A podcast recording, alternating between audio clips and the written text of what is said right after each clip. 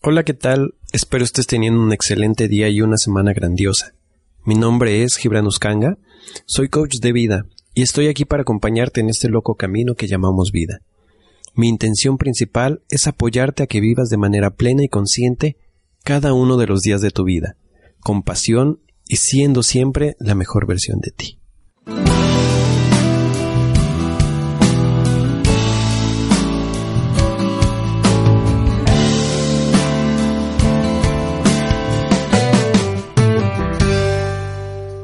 Y bueno, quiero darles la bienvenida a este programa, un programa muy especial porque tenemos a un invitado muy especial, ¿no? Es un gran amigo que nos conocemos ya desde hace casi 20 años, algo así. y este, y bueno, él eh, es parte importante de este proyecto, de, de casi todos los proyectos que emprendo, él está ahí metido. Y este, y bueno, es alguien que conoce mucho del tema, que, en quien confío. Y bueno, hoy quiero presentárselos y que comparta un poco de ese conocimiento que tiene. Eh, estoy hablando de mi gran amigo Dylan. Hola, ¿qué tal, Gibran? Muchas gracias por, por invitarme y por sonrojarme en este momento de, de tantas flores que me estás echando. Pero este, yo también te quiero, quiero decirlo aquí públicamente en este podcast ontologueando, ¿no? Quiero que haya un registro. y sí, con, con, todo gusto, ¿no? Este, pues vamos a hablar, supongo que de un tema que me apasiona, que es la, la publicidad. Así es. a lo que me dedico y prácticamente pues vivo de, de esto, ¿no? Y pues un honor, como siempre, poder este, colaborar contigo ¿no? En, en este ahora proyecto de podcast. Creo que es un proyecto muy interesante y creo que eh, este podcast le da, le da cabida a muchas personas, ¿no? Espero que eh, estas personas que nos escuchen, pues eh, tengan algún contenido, les llegue algo de valor a sus vidas, ¿no? Que aprendan algo, que lo puedan usar en práctica o incluso que pues que te escriban para dudas o, o cosas, ¿no?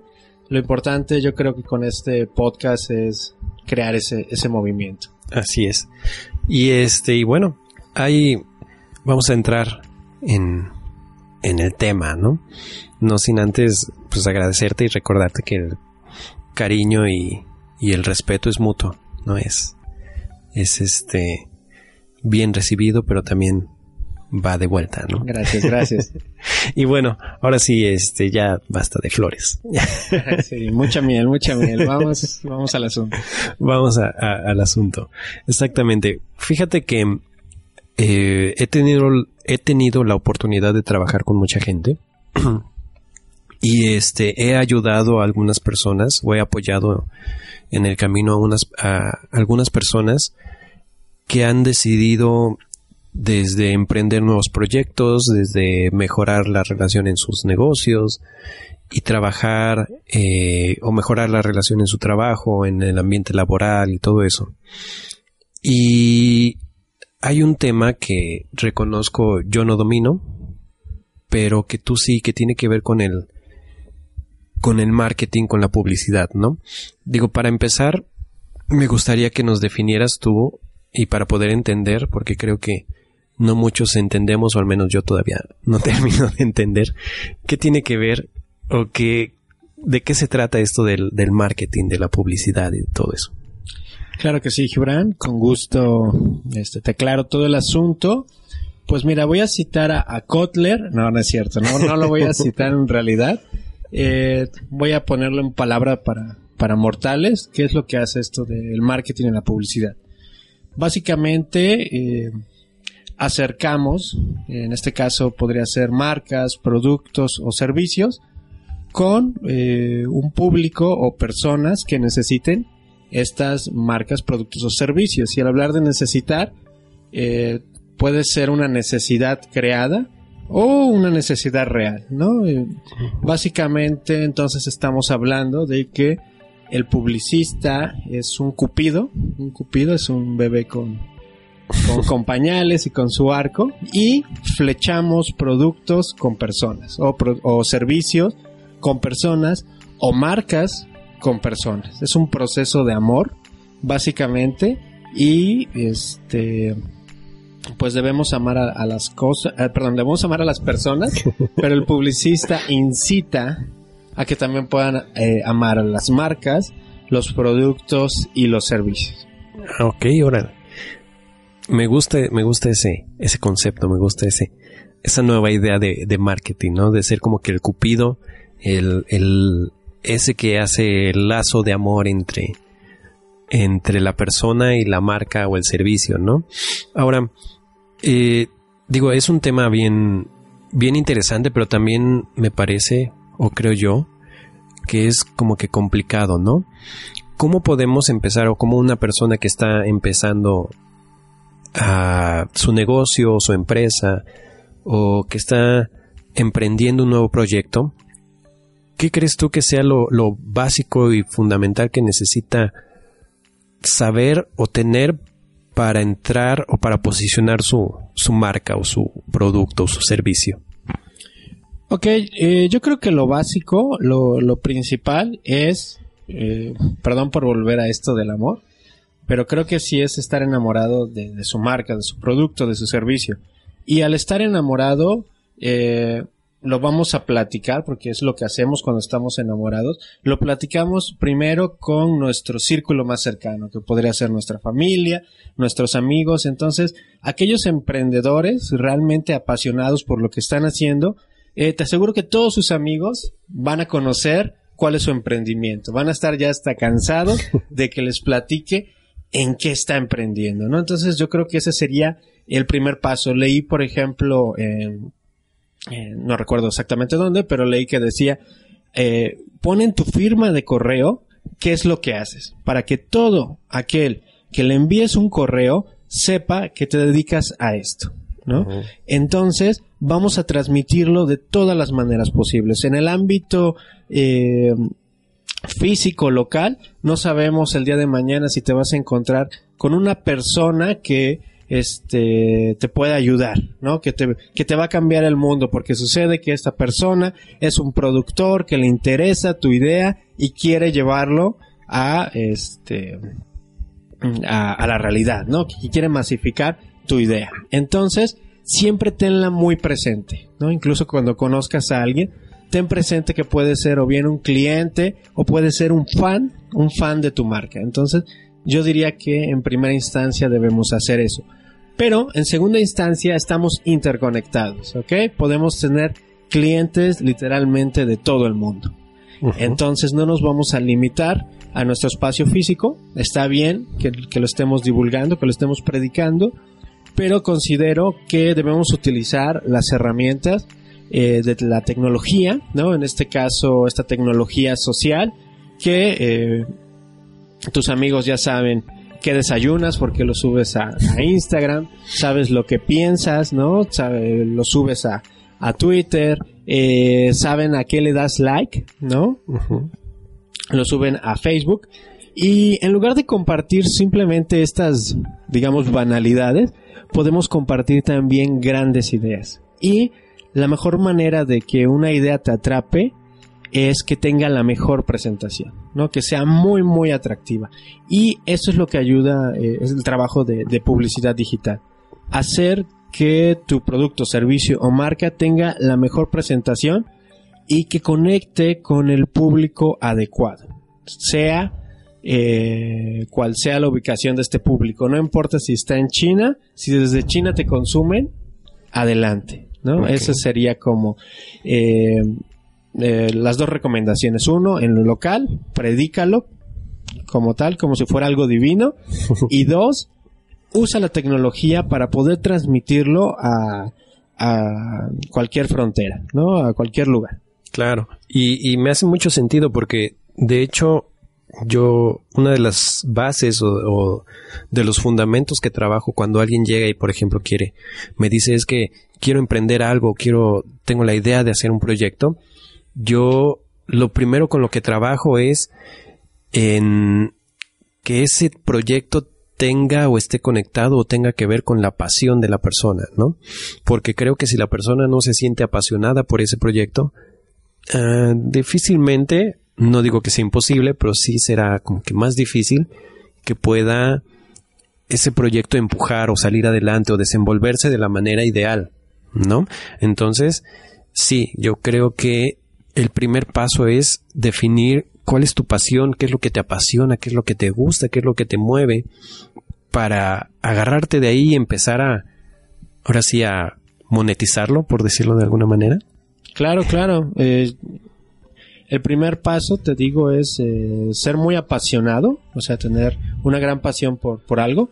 Y algo también sumamente importante, que de hecho lo hemos hablado muchas veces, es sobre tener objetivos. Claro. ¿A dónde quieres llegar?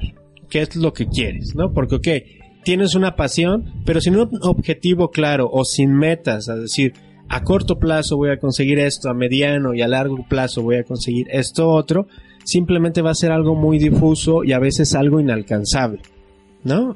En el momento en el que haces, en el que plasmas objetivos, en el que estás trazando un plan de acción, en ese momento se vuelve cada vez más real, ¿no? Se vuelve real. Claro, exactamente, ¿no? Y, dijiste algo hace rato que, que creo que es la clave, o bueno, no sé si, al menos para mí yo lo veo así como que es la clave, que tiene que ver con el conectar con las personas, ¿no? Eh, ya tienes la idea, ya tienes, ya sabes qué es lo que te apasiona, ya sabes qué es lo que quieres vender. Ahora lo importante es conectar. ¿Cómo generamos esa conexión? Eh, esa conexión eh, la generamos pues primero al mostrar el, producto. Vamos a poner un ejemplo, ¿no? Supongamos que estamos vendiendo donas. ¿Ok? Y estas donas tienen unas ciertas características. Estas donas las dotamos de eh, ciertos, lo que llamamos valor agregado. ¿Ok?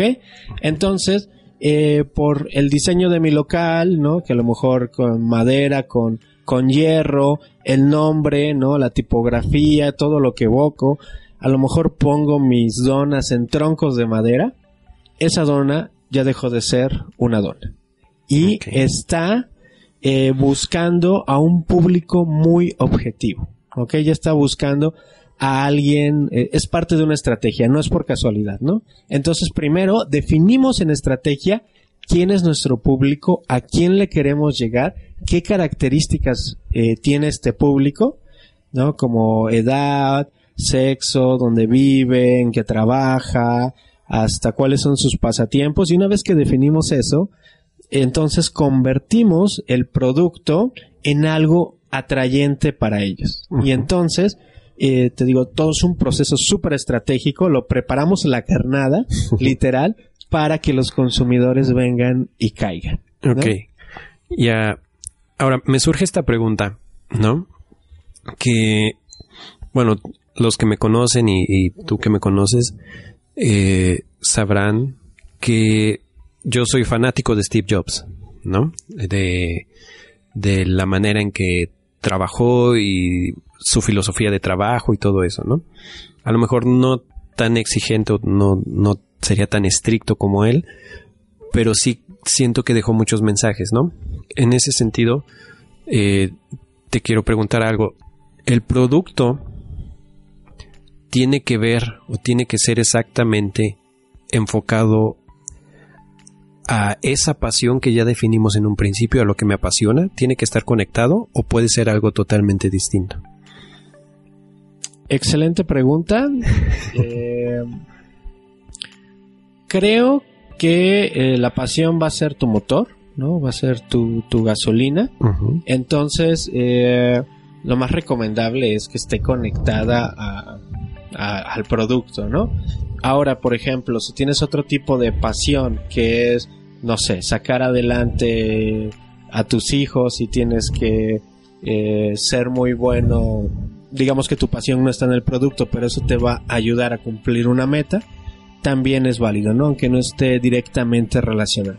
Lo ideal, en el caso, por ejemplo, de emprendimiento, es que esa pasión esté eh, conectada a lo que tú quieres hacer, ¿no? En este caso que estás hablando de, Steve Jobs, creo que su pasión sí estaba muy conectada a, al producto, a la forma eh, en que lo presentaba desde la caja, ¿no? Más allá de, de, los componentes o, o detalles mínimos donde nadie a lo mejor prestaría atención, él prestaba atención y entonces el entregar y un, un producto singular acompañado de aquellas cosas no tangibles. ¿Ok? Estamos hablando de intangibles como la pasión, la pasión no es tan tangible, la creatividad, son conceptos que podemos ya asociar en este caso a un producto, ¿no? Entonces tenemos un producto pues sí diferente, un producto eh, que sí cambia el mundo, pero al mismo tiempo está acompañado de, ese mensaje, ¿no? Es el match perfecto. Claro. Sí, y, de hecho, como bien dices, por eso mencionaba Steve Jobs, ¿no? Siento yo que, en algún momento lo que movía o el mensaje que Steve Jobs mandaba era quiero cambiar el mundo, ¿no? Queremos cambiar el mundo, somos parte de, ese cambio en el mundo, ¿no? Y la pregunta de cómo estamos cambiando el mundo o cómo va Steve Jobs a cambiar el mundo fue a través de la tecnología, de, todos los productos que, que él creó, ¿no? Y, y bueno, eso me, me parece, híjole, no sé cómo decirlo, impresionante eh, el cómo una pasión se convirtió en, en un producto, ¿no? Y, y por eso es, es, la pregunta, porque también viene otro, vienen otros ejemplos, como por ejemplo, cuando, cuando dicen, ¿no? ¿Qué es lo que vende Coca-Cola? ¿Vende bebidas carbonatadas o un concepto, ¿no? Como por ejemplo felicidad o cosas así, ¿no? Este, el tema es cómo podemos conectar eso, cómo podemos hacer ese match entre lo que me apasiona, el mensaje que quiero dar, lo que quiero que la gente conecte con también mi producto, ¿no? Como decía, si estoy vendiendo donas, ¿qué es lo que hace estas donas especiales? Ok, ¿quieres saber la verdad, Gibran, en esta sí, en este momento? Mira, la verdad es que eh, es parte de una estrategia sobre eh, conectar eh, lo llamamos pasión, pero lo podríamos llamar también experiencias de vida o conectar sentimientos o cosas muy humanas, conectarlas con productos. ¿Qué necesitamos para conectarlas? Nada. Absolutamente nada. Está el ejemplo de Apple, pero si lo hubiera hecho Samsung, por así decirlo, ¿no? Hubiera sido el teléfono. De hecho, Samsung está usando ahorita el discurso que antes estaba utilizando a Apple, ¿no? De que Apple en, en sus inicios somos diferentes, no vayas, en ese tiempo era con, con IBM, que todo es igual, sé libre, siente la libertad. Samsung está utilizando exactamente el mismo discurso, ¿ok? Y ya está diciendo, ok, si usas iPhone, eh, eres uno más de la manada, eres un borrego, no, no eres libre, etcétera, etcétera. Están utilizando prácticamente el mismo discurso y lo están asociando a productos diferentes. ¿Qué pasa?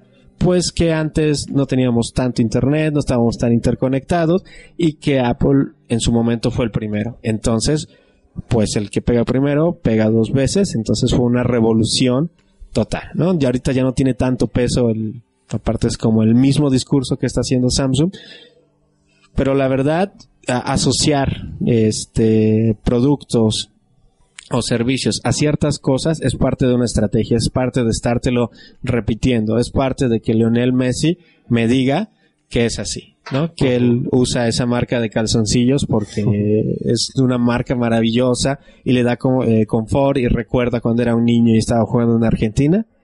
Es, hay personas que están diseñando ese mensaje. Claro. Y bueno, no sé, esto es eh, idea mía, pero creo que esa conexión se debe de dar mm, en todos los niveles, ¿no? Me refiero a, debe de haber una conexión emocional con el producto, ¿no? De ver qué, me, qué este, este producto, qué me va a dar a nivel emocional, qué me va a dar a nivel de qué soluciones va me va a traer, ¿no? Por ejemplo, un mouse de computadora, qué es lo que, qué problemas va a solucionar. Eh, que también me voy a sentir yo de tenerlo en mis manos y de verlo y de usarlo.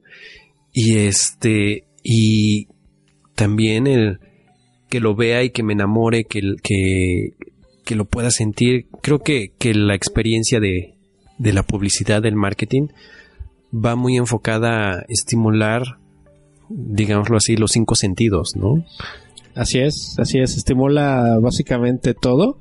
Estamos siendo estimulados mm, durante todo el día, durante muchísimo tiempo, y a veces es complicado eh, el poder este, que algo te llame la atención después de tantas este, señales que estamos recibiendo constantemente, no tantos estímulos visuales, auditivos, a veces es eh, complicado salir. Pero volviendo a lo, que estabas diciendo, yo creo que eh, efectivamente la publicidad es muy humana, muy, muy, muy, muy humana.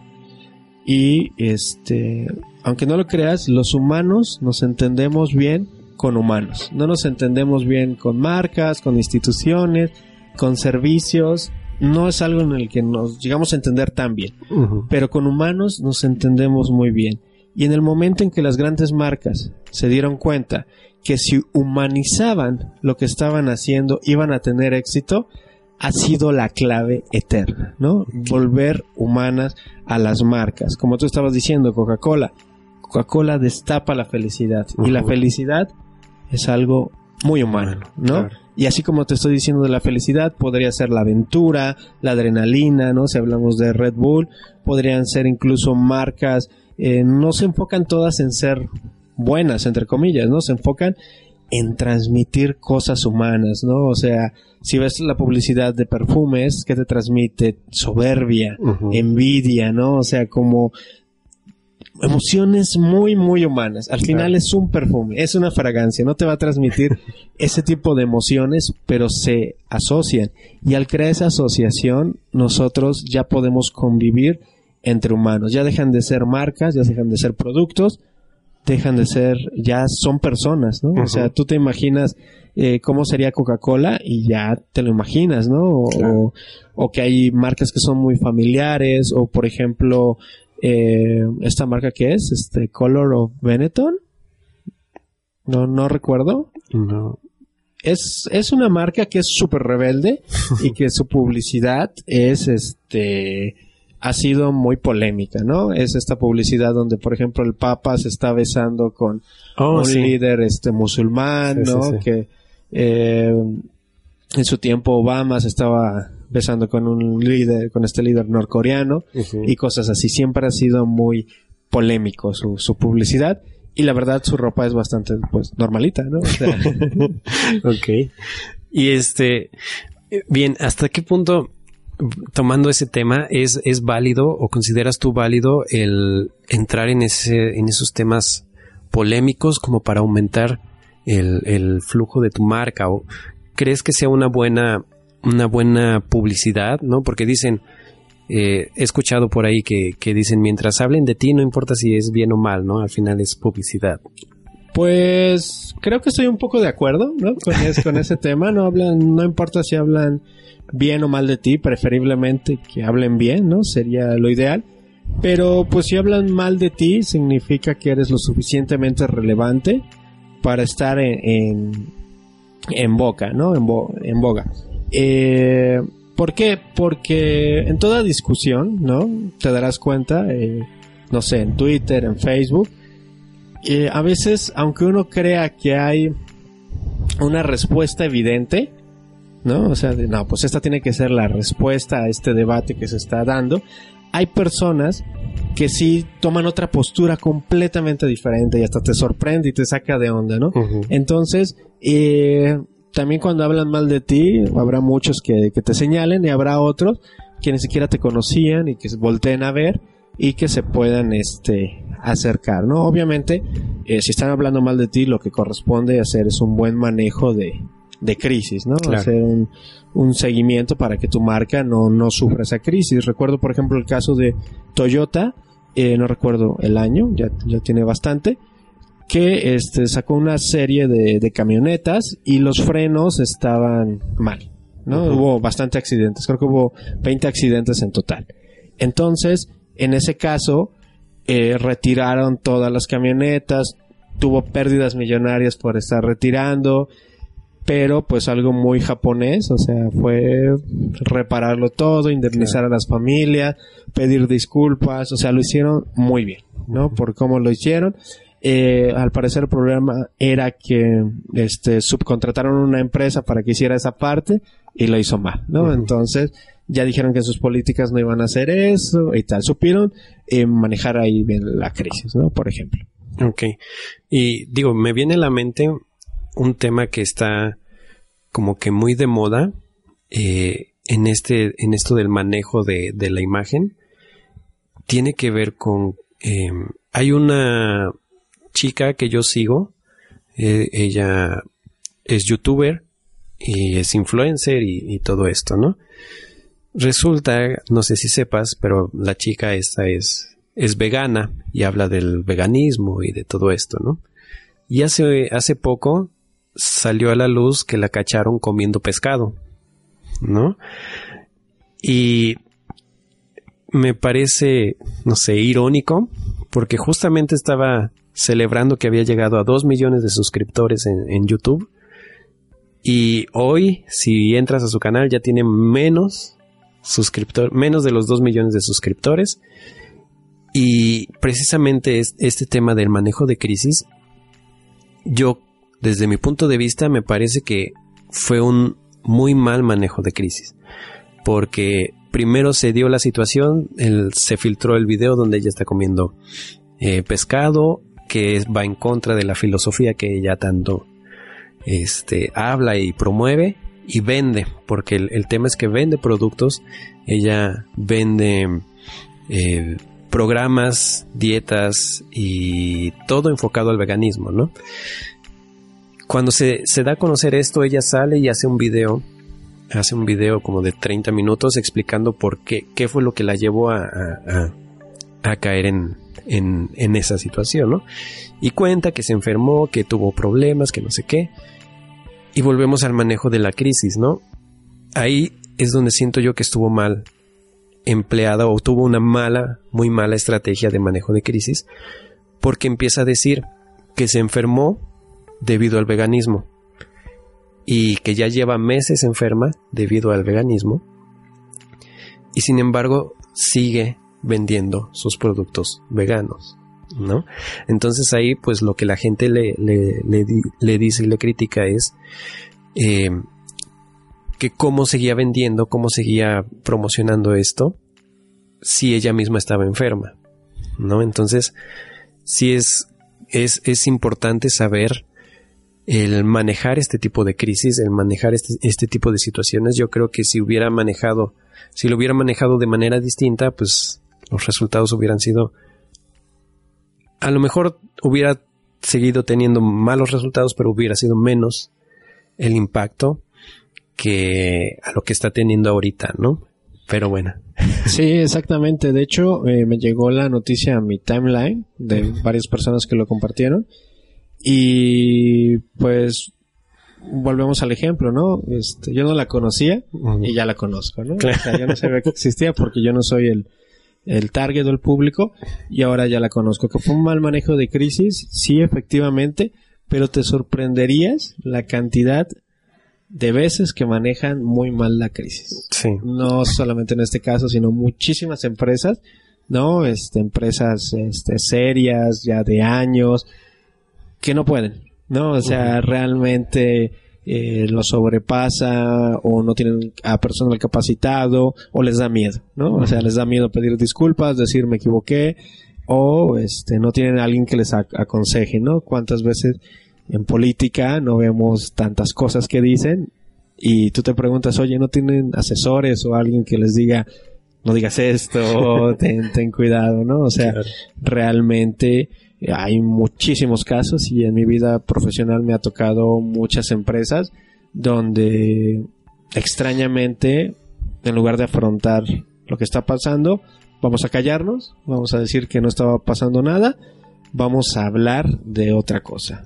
Esa es la línea directiva y que no puede ser así, ¿no? En este tiempo de redes sociales definitivamente la inmediatez se, se premia y la falta de ella se castiga muy severamente. Claro. Y bueno, en, tu experiencia, ¿qué consejo darías, por ejemplo, a una persona que, está empezando o que a lo mejor ya tiene años trabajando que su marca personal o su, su producto, su servicio? Como dice la canción, esta haters gonna hate, ¿no? Los haters van a odiar, ¿no? Eh, en algún momento, si estás bien posicionado, incluso si no estás bien posicionado aún, pero en algún momento te van a llegar esos comentarios haters, eh, esa gente que está en contra o desaprueba lo que haces, a mí me han llegado, ¿no? Y este, ¿qué crees tú que sea bueno o cómo deberíamos manejar esas situaciones? ¿Cómo lo deberían afrontar? Bueno, yo le diría a esa persona, a, este empresario o a esta persona que, está iniciando con su marca, primero le diría felicidades.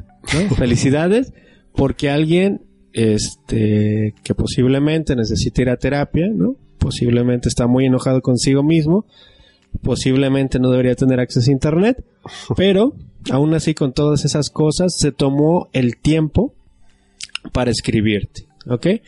Eh, creo que decía John Lennon, no estoy seguro, que decía no tengo, bueno, espero que no lo haya dicho John, John Lennon, porque sería muy irónico, eh, que decía no tengo enemigos, solo tengo fans confundidos, ¿no? Entonces, eh, pues si ponemos la, el, lo que es el amor y lo que es el odio, pues son sentimientos, ¿no? Incluso en el cerebro que están bastante eh, en la misma sintonía, ¿no? Entonces, eh, te desprende una especie de amor, pero en sentido contrario. Entonces, lo que, lo que le diría es, va a haber eh, piedras en el camino, va a haber gente que está en tu contra, que se lo va a tomar personal. Mi consejo va a ser, no te enganches, ¿no? Primero, no te enganches, tómatelo con calma, sé profesional. Si alguien, este, no sé, incluso en la vida cotidiana, si alguien llega y te insulta, ¿por qué te está insultando? ¿No? O sea, a veces habla más de pues la otra persona, ¿no? ¿Qué, ¿Qué, es lo que tiene dentro? ¿Por qué tiene tanto? A lo mejor activaste algo que estaba dentro de algún algo reprimido, ¿no? Algo que, que asoció y tal y que pues explotan, ¿no? Que sacan toda, toda esa energía, ¿no? Pero pues todo el mundo tiene retractores, o sea, yo no me imagino a ninguna figura importante que no los tenga, ¿no? O sea, Tony Robbins, estoy seguro que ha de haber gente que lo odia, se va a morir.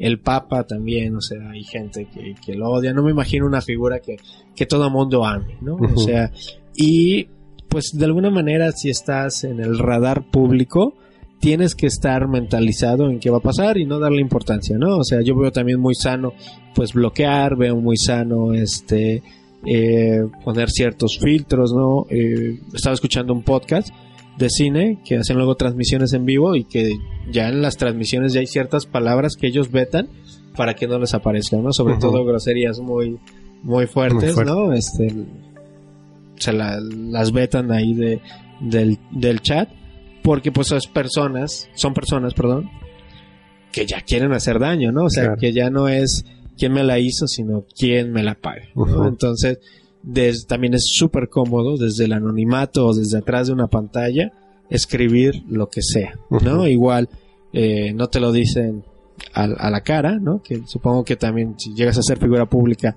habrá el caso, ¿no? Que te lo digan a la cara, pero pues es mucho más cómodo, ¿no? La, red social también nos da esa comodidad y ese cierto anonimato, entre, entre comillas, aunque estaba leyendo al respecto, creo que en, en Corea ya hay algo en el que, a lo Black Mirror, de que eres súper responsable de lo que escribes en redes sociales, de la persona que eres en el mundo digital y de la persona que eres en el mundo real, ¿no? Entonces que ya, pues ya tienen como cuidado de lo que están haciendo, ¿no? Y, bueno, ya que tomaste el tema de, de del mundo digital, eh, estarás de acuerdo conmigo en que no es lo mismo eh, el tema digital que estamos viviendo hoy con el que vivimos hace 5 años, hace 10 años, hace 20 años, ¿no? Y el boom que están teniendo las redes sociales hoy en día, yo creo que está es capaz de hasta definir elecciones, ¿no? Definitivamente, y no solamente es capaz, ya lo hizo. Ya lo hizo, ¿no? O sea, ya lo hizo. El poder de, de las redes sociales es inmenso, no tienes idea, ¿no? O sea, ya eh, define quién nos gobierna, define eh, todo, ¿no? Si define algo tan importante, ¿cómo no va a definir cómo vas a vestirte, qué, qué marcas vas a buscar, en qué vas a gastar tu dinero, tus ahorros, qué conciertos tienes que ir, ¿no? Estaba también escuchando otro podcast que habla acerca de videojuegos, que estaba hablando de la nueva generación de videojugadores y hablaba de que si no comprabas el videojuego de lanzamiento en la primera semana, ya no eras nadie, ¿no? Porque en la primera semana lo juegan todos y después de la primera semana toman el siguiente. Se olvidan de el, anterior y vamos por el siguiente y vamos por el siguiente en esta cultura de consumo, ¿ok? Porque pues obviamente esta cultura de consumo les, este, les favorece muchísimo a las personas que producen eso que, están, que estamos consumiendo, ¿no? Entonces, en ese aspecto sí es súper poderoso, es una herramienta, tampoco vamos a satanizar tanto, ¿no? Es las redes sociales, es como el ejemplo del martillo que puedes utilizarlo para construir algo o para dárselo a alguien en la cabeza, ¿no? O sea, darle un martillazo, ¿no? ¿El martillo tiene la culpa? Mm, no, no, pero este es una poderosísima herramienta, ¿no? También el caso de los bots, ¿no? Que ya, eh, ya ni siquiera estamos hablando de algoritmos, sino de eh, que contratan un grupo de personas y que leí que les pagan bastante bien para crear cuentas falsas y para crear ciertas este tendencias. Tendencias, exactamente, ¿no? Y también ser contrapesos en ciertos temas y aparentar que hay muchas personas que están pensando eso, aunque en realidad no es cierto, porque no es como, pues aquí vemos a las personas que nos están hablando, quién lo está diciendo, ahí creemos que hay alguien al otro lado del, de la pantalla, no sé si tú estás en algún grupo de algo que, de algún tema que te interese, pues luego hay discusiones bastante acaloradas, ¿no? Sí, muy, muy acaloradas.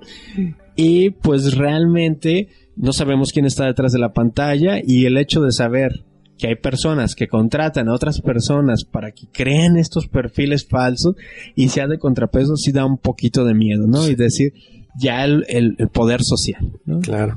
Ahora, viendo, ya que vemos todo el gran potencial o el gran poder que tienen las, las, las redes sociales ya hoy en nuestros días, ¿cómo podemos aprovechar eso a nuestro favor hablando de marketing digital? ¿Qué podemos hacer? ¿Qué estrategias podemos implantar? ¿Qué, qué herramientas funcionan mejor o no sé, ¿qué nos puedes decir? Ok, eh, yo te puedo decir que utilicemos lo que es el marketing moderno. Ok, y para entender esto hablemos un poco del marketing antiguo. Ok, entonces, por ejemplo, si yo vendía zapatos y soy, yo uso marketing antiguo, lo que hago es te presento los zapatos todo el tiempo. Y aunque tú no quieras, ¿no? Aunque tú no quieras comprar zapatos, yo voy y te digo, compra este zapato. Y tú, ah, no me interesa. Y como vendedor molesto, ¿pero estás seguro? No, aquí están estos zapatos. Y los tenemos en otros colores, sí, pero no me interesa. Pero aquí está mi zapato, ¿entiendes? Entonces, en el marketing tradicional es mucho de insistir, ¿no? Mucho de, eh, como ese vendedor antiguo de cómprame, cómprame, cómprame, cómprame. Y esa es la técnica eh, que utilizaban. Actualmente, ya no se recomienda para nada, aunque hay algunas empresas que continúan con esa metodología. Lo actual es eh, conectar con nuestro público. Eso es lo actual. Por eso Vance eh, hace programa por eso Vance programa tantos eventos culturales, conciertos, actividades, etcétera, etcétera, etcétera, porque no habla de sus zapatos, ¿ok? No necesita hablar de sus zapatos, por eso también cuando están viendo el fútbol o algún otro deporte, la publicidad que está alrededor, mm, ahí está, ¿no? O sea, queremos asociarlo a algo que nos gusta, ¿no? Ya sea en el caso del deporte que estás viendo lo quieres asociar o ya sea en esta actividad eh, que estén haciendo, ¿no? Como en el caso de Vans, que hacen talleres, que hacen no solamente para skaters, sino para un público mucho más amplio, conciertos y todo eso. Entonces esa es la manera correcta de enamorar a las personas. Resumidas cuentas, el contenido. Hay que crear contenido muy atractivo para tu público. Y lo más difícil de entender es lo siguiente. Crea contenido que no tenga que ver con lo que estás vendiendo. Eso es lo más complicado. Y ahorita que estoy dando clases, eh, les cuesta muchísimo, muchísimo entender eso, ¿no? O sea, ponemos un ejemplo, tú vas a trabajar con esta empresa, tú con esta, tú con esta, y vamos a hacer marketing de contenidos. Y en este marketing no vamos a hablar del producto ni de nuestra marca. Vamos a centrarnos en el cliente y qué es lo que quiere el cliente. Y cuesta muchísimo porque no podemos separar la idea de que nosotros como marcas o personas que vendemos algo, no anunciar nuestro producto. Claro, y lo dices ahorita y me genera shock. Exactamente, ¿no? Porque dices, soy una tienda de algo, estoy vendiendo algo, ya sea producto o servicio, entonces voy a anunciar mi producto o servicio. ¿Ok? Pero eh, lo que hace la mercadotecnia moderna es, no te centres en ti, no te escuches a ti, escucha a tu público. ¿Qué es lo que quiere tu público? Aunque no tenga que ver nada con tu producto, ¿cómo los harías felices? ¿No? Este, a lo mejor, eh, yo pongo este ejemplo ficticio, no sé si sea real. ¿no? Imagina que eres Jeep y en lugar de anunciar en tu página tus carros, hablas acerca de experiencias en los lugares más bellos para acampar en México. ¿No? Y pues si el, el target o el público de Jeep es este, esas personas que les gusta la aventura, pues el Jeep ya sabes que es un poco rudo para que se meta en todos lados, etcétera. Le estás dando contenido de valor y nunca nombraste tu marca. Pero entonces asocias, ¿no? Este, la aventura, los viajes, esas este, cosas que son buenas y que son positivas a una marca. Entonces es también lo que tienen que hacer. Es una combinación, ¿no? Eh, sí, sí habla de tu producto, pero en cierto porcentaje, ¿no? Es como una receta. Vamos a hacer un pastel. Entonces, 20% habla de tu producto, 30% habla acerca de este contenido que le interese a tu audiencia y después puedes este hablar de otras cosas, ¿no? Eh, por ejemplo, puedes, estaba también dando una clase acerca de los contenidos, puedes hablar de contenido corporativo, de quién eres, ¿no? Si vendes zapatos, quién está detrás de esos, este, quiénes son los que fabrican esos zapatos, cuál es la historia, a lo mejor comenzó con un sueño, abrimos un pequeño taller, ¿no? Porque las historias y la narrativa también enamoran, ¿no? Entonces podemos hablar incluso de nosotros, podemos hablar también de nuestros productos, que sería el contenido comercial, que es el más conocido, podemos hablar de contenido de soporte, ¿no? También de eh, cómo utilizar correctamente nuestros productos o qué tal día no vamos a laborar o X o Y cosa, ¿no? Que le ayude a nuestro consumidor. Y luego podemos dar tips, eh, tips o consejos y este se divide en dos. Los que tienen que ver con nuestra marca y los que no tienen nada que ver con nuestra marca o producto, ¿no? Para que eh, nuestro público cautivamos al público. Ese es el objetivo. Ya. Ahora, bueno, ahorita que lo comentas me viene la idea, ¿no? De que a lo mejor no hables directamente de, tu producto, pero que el contexto sea tu producto, ¿no? Por ejemplo, mencionabas lo del ejemplo de Jeep, ¿no? Eh, a lo mejor haces un blog o una nota sobre los mejores lugares para acampar, como decías. Sin embargo, sale en la página de Jeep. Así es. ¿No? Y todo el contexto, lo que rodea al, al tema del cual no estás hablando nada de la marca, pero sí es lo que lo rodea la marca. Lo que lo rodea. Eso está bien. En ese ejemplo está perfecto, pero lo que no tienes que hacer es lo que yo llamo lo, el caso Lolita Ayala. ¿Ok? Lolita Ayala sí está mal. ¿Ok? No sé si ubicas estos segmentos de Lolita Ayala, que es información que cura, claro. que habla acerca de, no sé, algún tipo de dolencia, como si fuera algo informativo, ¿no? Y uh, inmediatamente después la solución, ¿no? Que es el comercial. Eso um, no lo recomendaría tanto porque ya lo está súper forzando la, la situación, ¿no? En el caso anterior, eh, pues si vienes desde Jeep, si conoces que es una marca de coches y tal, pero nunca estás diciendo, pues ven un GIF, ¿no? O sea, simplemente estás dando algo de contenido de valor que a alguien que no, este, a lo mejor no tiene el, dinero para comprar un coche, le puede servir. Lo importante aquí no es siquiera que te compren, es que quieran comprarte, ¿no? Es no tengo dinero para comprar un Jeep, pero en el momento en el que lo tenga, voy a comprarlo. Claro. ¿No? Entonces eso también, ¿no? Ser fanáticos de, de la marca y crear eh, ese, pues, fanatismo, ¿no? Aunque suene a lo mejor un poco drástico, ¿no? Sino también, este, eh, seguidores, ¿no? Personas que aprecien lo que, lo que estás haciendo.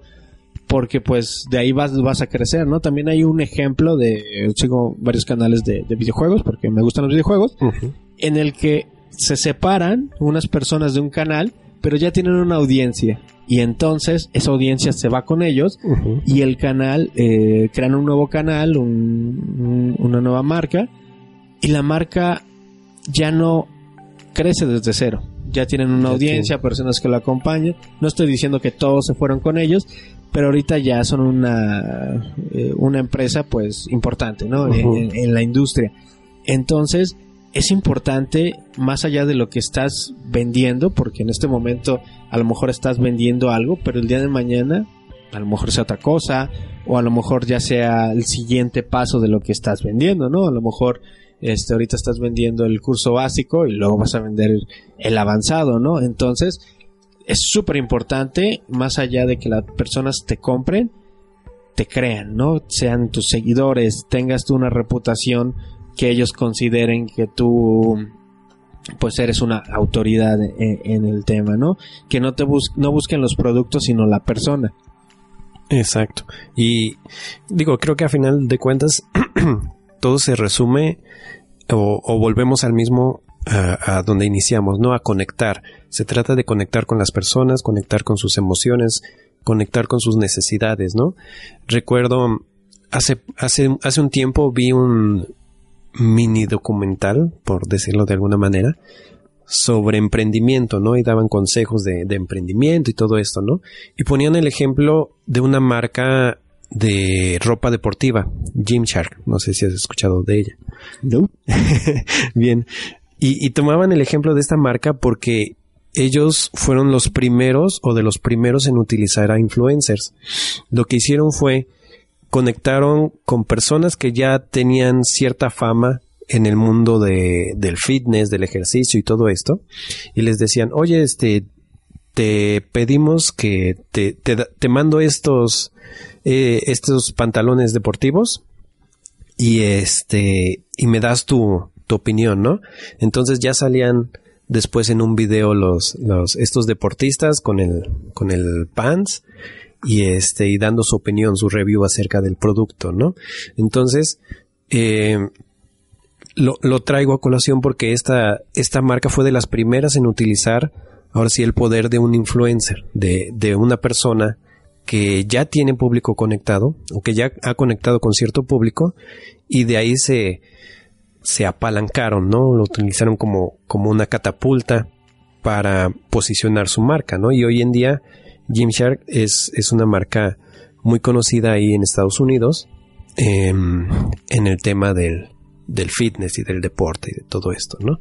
Pero es también saber utilizar, creo yo, las estrategias, las herramientas que tenemos, el poder conectar no solo con nuestra audiencia, sino también con personas, con otras personas que también nos pueden ayudar, ¿no? Recuerdo que en algún momento me, comentabas o me, me sugerías eso, el, el ver cómo puedo colaborar con alguien que juntos podamos crecer, ¿no? Tú, bueno, yo sé qué opinas, pero compártenos tu opinión acerca de eso, del colaborar, del ayudar, del... Claro que sí. Eh, bueno, primero, brevemente, vamos a hablar, te quiero comentar acerca de los influencers, porque pues son algo nuevo, ¿no? Antes eh, teníamos a las estrellas, todavía las, las tenemos, pero pues eh, las marcas se dieron cuenta de que ya no van a gastar eh, lo que la cantidad de dinero que sea que gasten por traer a Shakira y que te venda un jabón, ¿no? O un champú o, lo que sea, ¿no? Tratar de asociar el producto a algo que te guste, pues sale bastante caro y ya no es tan efectivo. ¿Por qué? Porque ahora nos diversificamos muchísimo. Ya somos un, mundo completamente diferente, ¿no? Entonces, ahora con los influencers ya estamos segmentados, ¿no? eh, por ejemplo, si Yuya saca un maquillaje, ya está súper segmentado. Y este, por ejemplo, a mí no, que yo no soy el público, no me va a llegar siquiera la información. pero va a estar bien, ¿no? Porque no van a desperdiciar este esfuerzo en mí, que yo no les voy a comprar, y sí están poniendo todo el esfuerzo en alguien que sí les va a, comprar, ¿no? Aquí mi consejo con los influencers es que sea adecuado para la marca, ¿no? Porque si no lo es, si no es adecuado para tu marca, aunque tenga muchísimos eh, seguidores y todo eso, pero no hace match con la marca, se va a sentir falso, se va a sentir mal, ¿no? O sea, recordemos el escándalo de, de Hershey's, ¿no? Donde hizo una campaña con influencers que salió fatal. salió fatal porque no se conectaban lo que estaban haciendo, no se veía real y fue muy criticada, tuvo que Hershey's que disculparse, hacer una declaración, etcétera, etcétera, etcétera, ¿no? Entonces, eh, tiene que ser pensado esta estrategia, con quién voy a asociar mi marca, ¿no? Porque estaba pensando, por ejemplo, eh, Monster, ¿no? La marca de bebidas energéticas, si tuvieran que asociarse con alguien, ¿se asociaría con Dua Lipa? Pues a lo mejor no, ¿no? Pero Pepsi, Pepsi creo que incluso lo hace, ¿no? Sí. Porque, este, pues, los valores de Pepsi que se ha asociado con Britney Spears, Michael Jackson a lo largo de la historia, Freddie Mercury incluso, ¿no? Entonces, sí queda, ¿no? Entonces, eh, a lo mejor si Slipknot o una este, banda de música se asocia con Monster, sí está este, bien asociada porque tienen los valores de la adrenalina, de lo fuerte, de, lo, de la emoción, de la intensidad, ¿no? Entonces, las asociaciones tienen que ser correctas, ¿no? Tengan cuidado. Y en el tema de colaboraciones es igual, ¿no? Tiene que ser una colaboración correcta, porque por ejemplo tú no me, no me imagino que estés colaborando con un chef, ¿no? Porque es como de, ah, pues qué colaboración puede ser, ¿no? Está, está un poco extraño, ¿no? Pero pues a lo mejor sí, sí te veo colaborando con algún tipo de asociación de esas de sin fines de lucro que ayudan de, de alguna manera y tú poniendo tu, tu granito de arena, colaborando, ¿no? Incluso organizando un pequeño evento donde haya una plática y demás cosas, ¿no? Y entonces en ese escenario sí estaría padre, ¿no? Sí está padre que te asocien con eh, ese público, con el chef, aunque sea arguiñano o quien sea, aunque sea muy famoso, pues no te dedicas a la cocina, ¿no? No es tu, tu campo y va a ser muy complicado. Entonces, que sea coherente estas asociaciones y que sí sea un ganar-ganar, ¿no? Para, para todos. Ahora, ahora que mencionas, eh, creo que hay un tema muy importante en esto del, del marketing y me atrevo a decir que influye en todo en la vida, ¿no? La coherencia. ¿Qué tanto debo de ser coherente mi producto con mi servicio, conmigo mismo, con mis valores, con lo que quiero transmitir y todo eso? Ok. ¿Lo quieres saber de verdad, Gibran? Sí. Bueno, aquí en Ontologueando lo vamos a decir. La coherencia lo es todo. La coherencia lo es todo porque pues la publicidad te puede atraer, te puede convencer la primera vez de ir a comprar, ¿ok? ¿Ok? Si te atrajo, pero si no hay esa coherencia, entonces nunca más te van a volver a comprar. O sea, nunca más. Sí, puede que te enamoren una primera vez, pruébalo, está delicioso, proceso artesanal, mejor sabor, tal, lo pruebas y si no está bueno, aunque lo anuncie quien lo anuncie, no lo vas a volver a comprar, ¿no? Entonces, esa sería como la coherencia en el producto. También la coherencia en tu persona. Como en el ejemplo de esta chica que resultó no ser tan vegetariana, pues entonces también la coherencia es algo que, que es súper importante y este, si no eres coherente en, en cómo piensas, en lo que haces, en lo que estás vendiendo, sobre todo en el tipo de rubros de servicio, pues definitivamente eh, generas desconfianza y la desconfianza, créanme amigos, es algo que no quiere tu marca ser asociada, ¿no? Con, desconfianza es el peor este sentimiento muy humano en el que no quieres que, que te asocie. Claro, y dijiste algo bien interesante y bien importante, ¿no? A lo mejor hablando de un producto no sea tan difícil, bueno, me imagino que no es tan difícil el tema de la, de la coherencia o de la congruencia, ¿no? hablas de un producto, de que si es artesanal, si es este gluten free y todo esto, y al final de cuentas la persona va, lo prueba y puede decir, ah, ok, si sabe bueno, si funciona, si me quedo con este producto, ¿no? Pero creo yo que es más difícil cuando hablamos de servicios, ¿no? Que es más difícil cuando es algo intangible, algo no, no tan palpable, ¿no? En ese sentido, ¿qué nos aconsejarías? pues lo que te aconsejaría o les aconsejaría en este rubro es que sean muy cuidadosos, ¿no? Porque ustedes son el producto y en este momento, en esta, en este mundo moderno, la excelencia es el mínimo que se le exige a, todo, ¿no? Entonces, eh, recomendación, traten de ser lo más congruente posible que puedan. Yo sé que somos humanos, ¿no? Yo sé que nos enojamos, ¿no? Pero pues no sé. Eh, me imagino a lo mejor cierto monje tibetano, ¿no? Que, no sé, que promulgue esto de la paz interior, del estar en equilibrio, del pensar en el ahora, ¿no? Imagínate que lo graben súper enojado y súper molesto. Y hasta si quieres, fuera de contexto, ¿no? O sea, que no se vea bien qué pasó al principio y que de repente se vea súper enojado, súper molesto y que salga casi azotando la puerta del lugar, ¿no? Entonces, en ese momento, pues la imagen, ¿no? Lo que está reflejando es incongruente con lo que es, ¿no? En este caso, vamos, en este ejemplo, lo recomendable es dar la cara ver por qué pasó, ¿no? Explicar cuáles, cuáles fueron las causas, si hubo algunas causas este, razonables para hacer esto, o incluso cuando no, ¿no? O sea, recordamos el, el golpe este de que le dio Janes al, al reportero, ¿no? que pues se ve en el video que pues no se controló nada, ¿no? O sea, que le provocó tantito y que le soltó un golpe. Pero ¿qué hizo? Después pidió disculpas, se vio súper falso, a lo mejor, pero lo hizo y dijo que era humano, ¿no? Y que incluso era un hijo de Dios y que, ¿no? ¿Sabes? Como que sí dio una, una respuesta, ¿no? Porque sabes que no te puedes quedar así. Entonces, sé lo más congruente que puedes y si te das cuenta tú de que, no sé, te grabaron, de que están diciendo cierta cosa, tal, acláralo, ¿no? Lo que tienes que hacer, ese es tu trabajo y mostrar esa integridad tanto en lo profesional como en, lo personal, ¿no? Y, y, eso. Ok. Y bueno, tras, tras eh, transportando esto, por ejemplo, al, al, ámbito del coaching, que es, que es lo que, lo que me atañe, ¿no? Me imagino, o digo, corrígeme si me equivoco, pero yo empezaría por conócete a ti mismo, ¿no?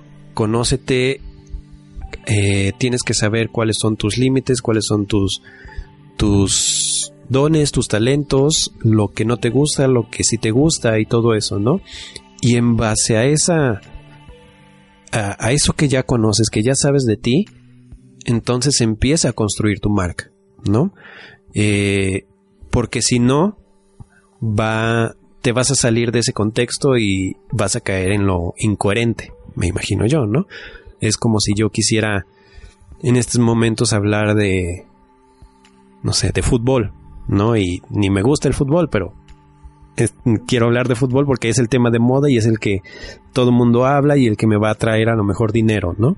Entonces, creo yo que, que primero hay que conocernos a nosotros mismos, saber qué es lo que yo puedo dar, aportar y entre qué límites y qué contexto y en base a eso empezar a construir mi marca.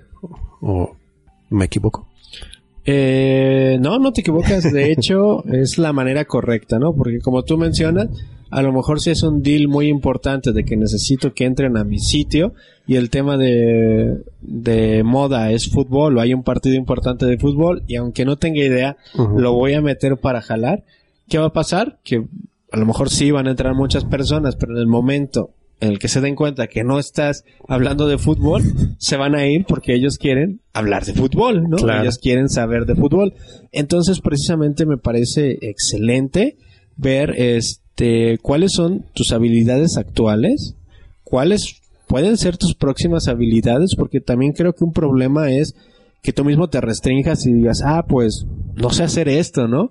Pero a lo mejor puedes aprender a hacer eso, ¿no? A lo mejor incluso alguien te paga para aprender a hacer eso, ¿no? Entonces sí conocer tus limitantes, pero al mismo tiempo ciertas cosas que estén ahí en la orilla y que digas, no puedo aprender, ¿no? O sea, tengo la capacidad, adelante y va a ser una experiencia maravillosa y definir bien hacia dónde ir. Regresamos a lo básico y en particular es algo que a mí no me gusta tanto, que son como los objetivos, porque yo soy una persona que quiero hacer ya, ¿no? O sea, voy y ya con todo, ¿no? Y que me digas, eh, tranquilo, espérate, relájate, respira y anota cuáles son tus objetivos. Como que, ah, qué dolor, ¿no? O sea, no, no me digas eso, por favor, dime que ya vamos a la acción, dime que vamos a hacer esto, ¿no? Entonces, ahí me tienes. Pero la verdad, la experiencia me ha dictado objetivos, porque no puedes ir a todas direcciones y porque te vas a cansar si vas a todas direcciones, ¿no? Mejor elige una dirección y sí, en ese momento ya apuéstalo todo. Ve, desborda tu pasión, sí. Pero ir a todas direcciones, ¿no? O sea, recuerdo una cliente con la que estuve trabajando que íbamos a todas direcciones, a todas, o sea, hacíamos pero cosas hasta diametralmente no relacionadas, ¿no? O sea, muy, muy, muy diferentes. Y que al final del día, ya después de un, un tiempo considerable en el que estuvimos trabajando juntos, nos comentaba que no estaba satisfecha, ¿no? Y nosotros eh, nos dimos cuenta que no estaba satisfecha porque nunca planteamos objetivos concretos o si los planteamos, nunca dijimos no a las otras actividades, ¿no? Claro. Por este, esa máxima de complacer al cliente, que más bien es qué es realmente importante, cuáles son tus objetivos importantes y sobre ellos concéntrate. Ahora, justo que dijiste esto de, de complacer al cliente y esa idea o creencia, yo, yo tengo, tengo como que dos... ¿Sentimientos encontrados? Un poco, un poco de sentimientos encontrados y lo pongo así como que dos polos o las dos caras de una misma moneda o no sé cómo decirlo, ¿no? como mencioné antes, eh, yo soy fan de Steve Jobs. Y algo que alguna vez leí que dice Steve Jobs o que dijo en su momento que él creía es que el cliente no sabe lo que quiere y debemos nosotros como proveedores demostrárselo, ¿no? Y de hecho dicen que así se, se guió Steve Jobs por toda su vida, ¿no? Todo, todo su trabajo, ¿no? Incluso dicen que Steve Jobs nunca hizo una, una encuesta de, para ver qué, qué podía mejorar en sus productos, qué le gustaba o qué no le gustaba a la gente, y etcétera, etcétera, ¿no? Y sin embargo tuvo éxito. Pero está esta otra filosofía o esta otra forma de ver la vida en la que el cliente siempre tiene la razón. ¿Tú qué opinas? Yo opino que el cliente puede cambiar de decisión rapidísimo sobre qué es lo que quiere. Ok. Rapidísimo, ¿no? O sea, en la mañana te puede decir quiero exactamente esto y en la tarde ah, te dice quiero lo contrario, ¿no? Más bien, eh, yo creo que, por ejemplo, en el caso de Steve Jobs, eh, en el momento en el que él presentaba sus productos, la gente sabía que los quería. ¿En qué momento lo sabía? En el momento en el que Steve los presentaba. Antes no, porque no sabía que, existían. Pero en el momento en que él los presentaba, la gente los quería en ese momento, ¿no? Entonces, eh, yo creo que este, seguir los deseos de la gente puede ser algo muy cambiante muy, muy, muy cambiante, porque como seres humanos el deseo es así, o sea, es muy cambiante. Entonces, creo que podemos centrarnos más allá en lo que quiera el cliente, ¿no? sentarnos a platicar y ver qué es lo que quiere el cliente en una primera instancia y luego pues convencerlo o, si, si está totalmente mal con argumentos de oye yo creo que esto pues a lo mejor no podría funcionar o a lo mejor no es que esté totalmente mal sino que te pones en sus zapatos y dices, ah, ok, entiendo por qué quiere esta perspectiva, pero vamos a hacerlo ver un panorama más amplio. Y en ese panorama más amplio, el cliente ya no va a decir, ya no quiero lo que quería antes, quiero esto ahora. Claro. Y entonces en ese momento, sí, el cliente tiene la razón. Pero si no, vamos a cambiar la razón del cliente, ¿no? Que es lo que creo que hizo Steve Jobs. Claro. Y es, bueno, así como lo dices ahorita, me, me llega la idea de que es, es en ese momento cuando conectas con la persona, ¿no? Cuando le muestras eh, una nueva perspectiva, una nueva solución al problema o la situación que tenía o que estaba viviendo y como a través de ti, de tu servicio, de, incluso de tu producto puede solventar esa situación, ¿no? Y este, bueno, ya para acabar, hay, hay un tema que hace poco, bueno, no tampoco, este, hace como un par de años tomé un curso y en este curso precisamente hablaba con el instructor, me, me acerqué en, en un momento y le preguntaba, una de mis dudas era cómo puedo yo conectar con más gente, cómo puedo hacer que mi servicio llegue a más personas, ¿no? Y él me decía, me dijo algo que me impactó mucho y se me quedó muy grabado, ¿no?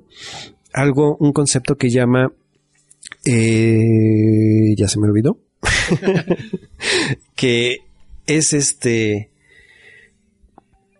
costo, eh, sí, como que costo o valor por unidad, ¿no? Y me ponía el ejemplo de, me decía, ¿tú estás de acuerdo en que el trabajo, a lo mejor el trabajo de un médico es más importante que el trabajo de un futbolista o de un deportista famoso? Yo le decía, pues sí, porque un médico está salvando una vida, mientras que Messi está nada más jugando fútbol, ¿no? Y me decía, ok, ¿por qué Messi gana millones de veces más que un médico. Y me puse a pensar, no, pues por... Porque el médico no juega en el Barcelona. por lo injusto que es la vida y todo eso, ¿no? Y todo eso. Y este... Y bueno, al final de cuentas, esta persona me decía, porque tiene que ver con qué tantas personas estás impactando. No es, no es no es tanto que ver qué es lo que estás haciendo, sino cómo estás impactando en las personas y en la sociedad. Mientras que un doctor ayuda a sanar en una hora, a lo mejor, a una persona en una consulta, en una hora de juego, ¿cuántas personas están viendo a Messi? ¿No? Miles de millones de personas en todo el mundo. ¿No? Entonces, no es que sea más importante el trabajo uno del otro, sino el impacto que están generando en todas las personas las que están cerca, ¿no? Y este y qué inspiran a través de ello, ¿no? A lo mejor Messi jugando fútbol está inspirando a, a niños a ser como él, a, salir adelante, a, lo mejor un niño que se encuentra en, en situación de pobreza está viendo en el fútbol una oportunidad de salir de la pobreza, ¿no? Y hay muchas historias así, ¿no? Entonces, creo que tiene mucho que ver con el tema del marketing moderno, ¿no? Y, este tema de los influencers y todo lo que está surgiendo hoy en día, ¿no? Que no es, no es tanto que vendes, no es tanto lo que, lo que estás, este, pues sí, vendiendo, sino tiene que ver más con qué tanto impacto estás generando en la sociedad o qué tanto estás impactando a las personas que te están viendo o escuchando o siguiendo a través de tus redes sociales, ¿no? Y te puedo decir contundentemente que estoy totalmente de acuerdo. Total y absolutamente de acuerdo. Es mucho más valioso, ¿no? Digamos, eh, ese impacto que nosotros generemos, ¿no? Muy, muy, muy valioso, ¿no? Y ese impacto de alguien, ¿no? Este es un, hay niveles de profundidad. Alguien, digamos, que le gusta lo que hace, ¿no? Podríamos decirse que es partidario, ¿no? O que más bien es, este, está a favor de lo que tú estás diciendo, ¿no? Ese sería como el nivel más casual, ¿no? No me comprometo a nada, pero lo que dices, concuerdo, ¿no? soy este más, ¿cómo se dice? Estos los que... Ah, se me fue la palabra. ¿No? Pero este, soy diplomático, ¿no? Soy diplomático y digo, ah, sí, me parece bien lo que estás diciendo. Ese es el nivel más, este, el primer nivel, ¿no? Y así vamos, este, sumergiéndonos. Después, este, no solamente estoy de acuerdo contigo, sino que trato de, interactuar, ¿no? Hasta varios niveles, varios niveles, hasta que soy tu fan. Ese es el nivel más profundo, el que se busca, ¿no? Y soy tu fan y lo que haces me encanta. Y tu marca me encanta. Y si sale algo nuevo, voy a estar ahí porque te consumo, te consumo a ti, ¿no? Y luego hay otro nivel todavía más profundo, que es el de este el de eh, el de evangelizador. ¿Ok? El nivel de evangelizador es que predico ahora tu palabra. Soy tan fan que no necesitas tú estar presente para yo estar predicando eh, tu palabra. Suena hasta religioso, pero así es, ¿no? Y, y, tu palabra a lo mejor son tenis, y tu palabra a lo mejor son ropa, y tu palabra a lo mejor son gafas, ¿no? O sea, ya estoy anunciando, ya estoy diciendo y estoy asimilando y estoy presumiendo que si tengo esto, o si tú lo tienes, pasa a ser tu vida mucho mejor, ¿no? Entonces, esos son, son los niveles de, impacto que podemos generar eh, en las personas y el, que debemos de buscar también, ¿no? Mínimo que llegar a eso, eso de que sean fans, ¿no? Y pues yo puedo decir, por ejemplo, que yo creo que tú tienes fans, ¿no? O sea, yo, yo ubico personas que digo, ah, pues son tus super fans, ¿no? Te, te adoran.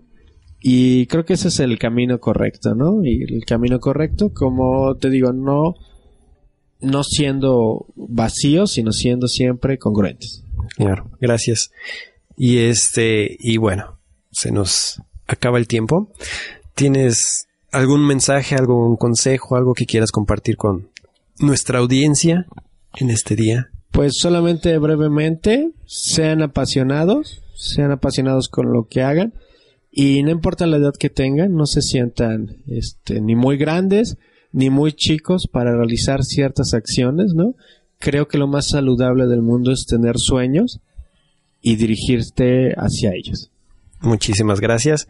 Y yo también los dejo con, con esta reflexión. De hecho, la idea de, de hacer este programa surge porque mucha gente en consulta me, como dije al principio, me habían eh, estado llegando personas que querían saber acerca de, cómo emprender, de qué paso seguir. Y hoy quise hablar de marketing.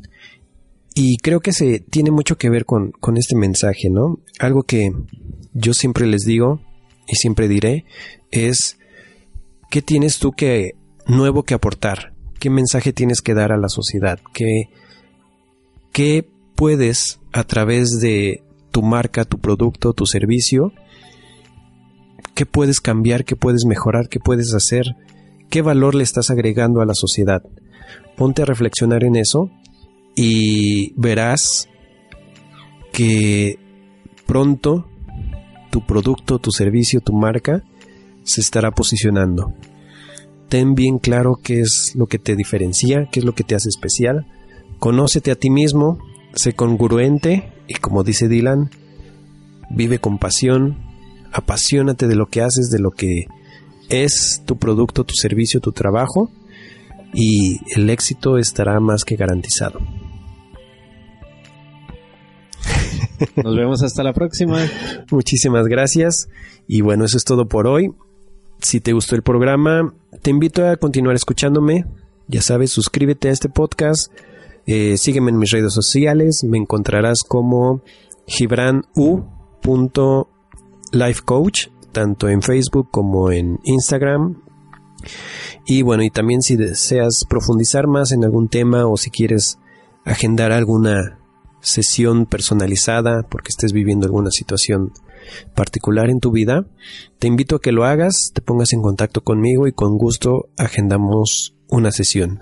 Y bueno, antes de irnos, Dylan, tus redes sociales por si quieren contratarte. Ah, gracias. Eh, me pueden buscar en todos los lugares, Facebook, Instagram, Twitter, en todas las redes sociales como Dimension, la primera Y, y en lugar de SX, o también directamente en mi empresa Nictite. También la pueden buscar así, tanto en Google, en Facebook, y les va a aparecer. Es una N, entonces eh, ahí me pueden buscar. Muchas gracias. Muchísimas gracias y nos escuchamos pronto.